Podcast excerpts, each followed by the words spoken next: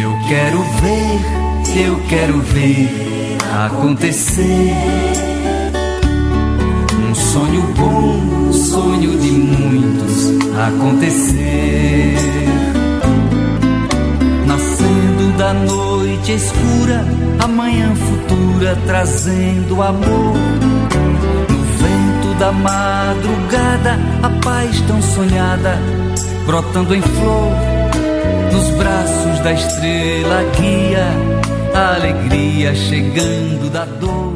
Olá, ouvintes da Rádio Brasil FM 87.9 de Belo Horizonte, Minas Gerais. Olá, Geraldo Maracunaia, nosso grande amigo, grande coordenador e apresentador aí na Rádio Brasil FM. Olá, ouvintes da Rádio Brasil FM. Quem está falando aqui é Frei Gilvander Moreira, da Comissão Pastoral da Terra, das Comunidades Eclesiais de Base e do Centro Ecumênico de Estudos Bíblicos. Estamos iniciando mais um quadro na luta por direitos.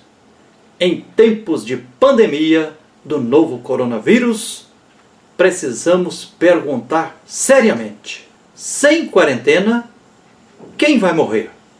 Ou já está morrendo?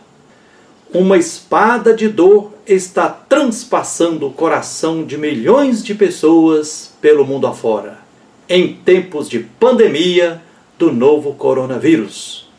Em todo o mundo, mais de 180 mil pessoas já morreram por Covid-19 no Brasil, o povo está no meio de um fogo cruzado. De um lado, autoridades sensatas recomendando o que orienta a Organização Mundial da Saúde, a OMS, quarentena que tem salvado muitas vidas, ficar em casa, lavar as mãos com frequência, usar máscaras se tiver que sair de casa. Por outro lado, o desgoverno do antipresidente e uma elite que está desesperada ao ver seus lucros diminuindo, com os trabalhadores ficando em casa, seguem desdenhando das orientações da Organização Mundial da Saúde, da ciência e em postura genocida, empurrando para o matadouro o povo, ao incitar a retomada da normalidade que nos levou à pandemia. Retomar mais do mesmo será a morte de milhões de pessoas e galopar rumo a outras pandemias mais brutais. Como diz o biblista Frei Carlos Mestres, parede rachada não se conserta pondo reboco em cima, mas reconstruindo a casa com histórico de postura ao lado do agronegócio, golpista e defensor do sucateamento do Sistema Único de Saúde, pois votou a favor da proposta de emenda constitucional 95, a que congela por 20 anos os investimentos em saúde pública, o ministro da Saúde, ex-ministro agora, Luiz Henrique Mandetta, foi demitido simplesmente porque estava cumprindo as recomendações da Organização Mundial da Saúde, o que é necessário, nada mais que a obrigação, pois isolamento social, melhor dizendo, isolamento físico e distanciamento físico são os meios mais eficazes e necessários para salvar vidas durante a pandemia do novo coronavírus uma vez que, sem vacina e sem remédio que salve as pessoas da morte, e com o colapso na capacidade de atendimento dos hospitais, quem for acometido por Covid-19 com grave pneumonia, se for pobre, estará fadado à morte. Injusta demissão do ministro Mandetta, pois quem precisa ser demitido é o antepresidente. O novo ministro da Saúde, Nelson Teixe, assumiu dizendo que não mais exercia a medicina, que atualmente é empresário do ramo de saúde. No Ministério da Saúde, Nelson Teixe aprofundará o descaminho do antepresidente em tempos de pandemia? Precisamos perguntar.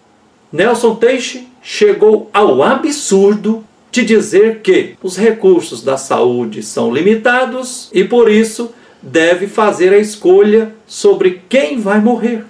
Disse que os jovens têm preferência. Na realidade, sabemos que em uma sociedade capitalista, a escolha será por salvar prioritariamente os ricos. Os pobres serão deixados para morrer sem socorro? Essa medida foi usada pelo nazismo de Hitler durante a Segunda Grande Guerra, que envolveu muitos países entre 1939 e 1945. Será que o antepresidente está querendo deixar morrer os idosos para diminuir o que o governo federal paga em aposentadorias? Deixar de fazer o possível e o impossível para salvar as vidas de todas as pessoas, além de ser inadmissível, é uma atitude desumana e diabólica. É preciso recordar que são os milhões de idosos no Brasil que sustentam a vida social em todos os municípios pequenos. Sem a aposentadoria dos idosos, mais da metade dos municípios brasileiros quebrarão. O novo ministro da Saúde ficou em silêncio quase uma semana, desde que assumiu o ministério. Deveria dizer para o povo brasileiro por que há poucos recursos para o SUS. A verdade é que, em conluio com os empresários do sistema privado de saúde, o governo federal mantém o SUS à míngua para obrigar as pessoas a gastar o que não têm para se manterem vivas. Se o SUS for fortalecido, as empresas do sistema de saúde privado não poderão lucrar muito. Ou seja, adoecido pelo agronegócio, com o uso indiscriminado de agrotóxicos na produção de grande parte da alimentação que chega à mesa do povo, o povo é jogado no colo dos mercadores de planos de saúde. Portanto, macabramente, o SUS é deixado às traças de propósito. São inaceitáveis a loucura e a postura criminosa que será retornar à normalidade que nos levou à pandemia. Feliz quem ouve os sinais dos tempos e os sinais dos lugares. O Deus da vida, em tempos de novo coronavírus, está nos dizendo que, em primeiro lugar, deve estar as políticas públicas para salvar vidas. Um modelo econômico que mata as pessoas é diabólico, desumano. Preservar vidas humanas até que se descubra e produza vacina ou remédio que cure a doença chamada Covid-19 passa necessariamente por isolamento social. Insisto, isolamento físico, pois, mesmo em isolamento social, podemos continuar tecendo relações sociais via telefone, correio, internet, por muitas formas. Após a pandemia, o ético será resgatar outro modelo econômico que priorize os setores essenciais para garantir a vida social.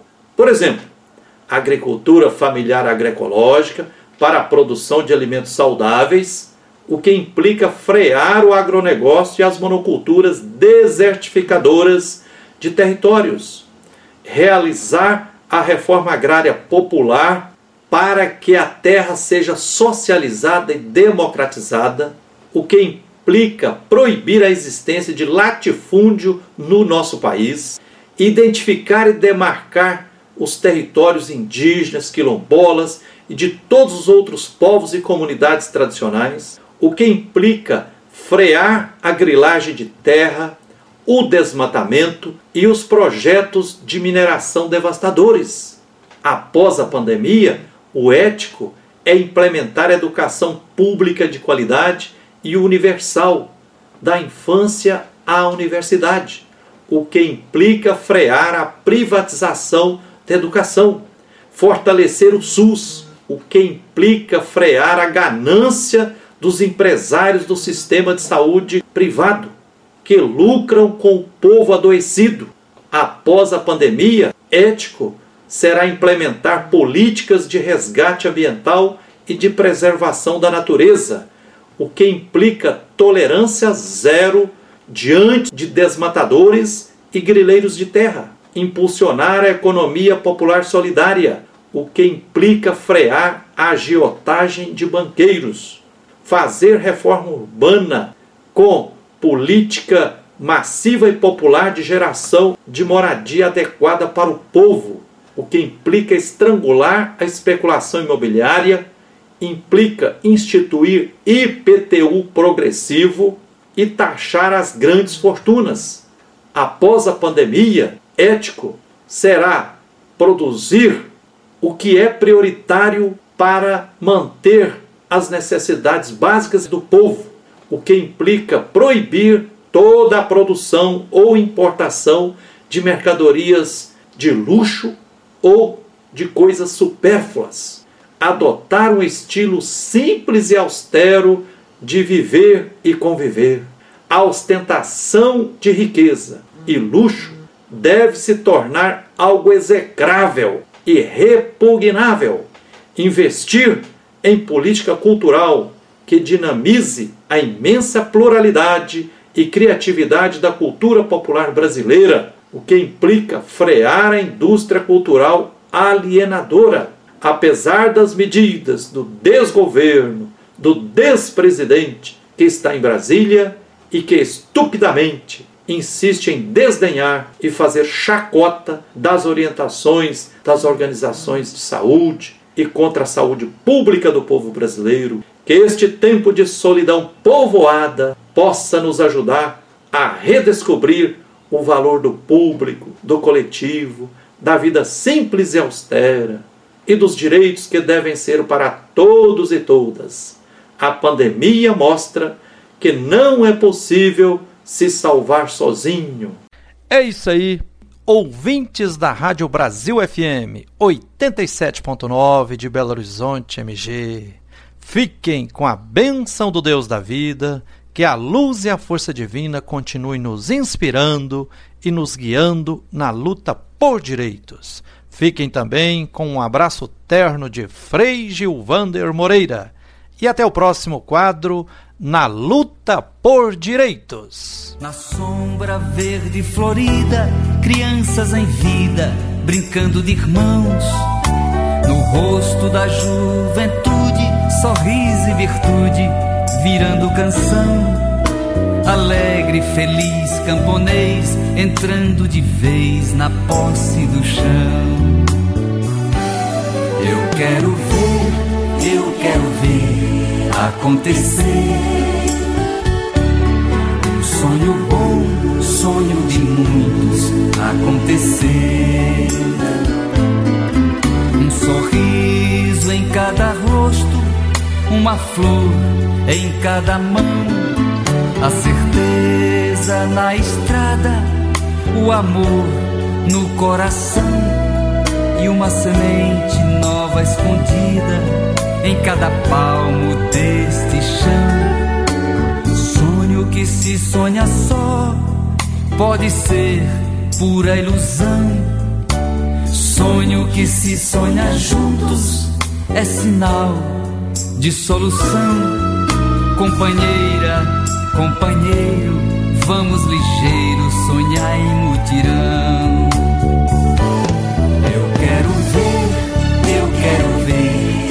juntos.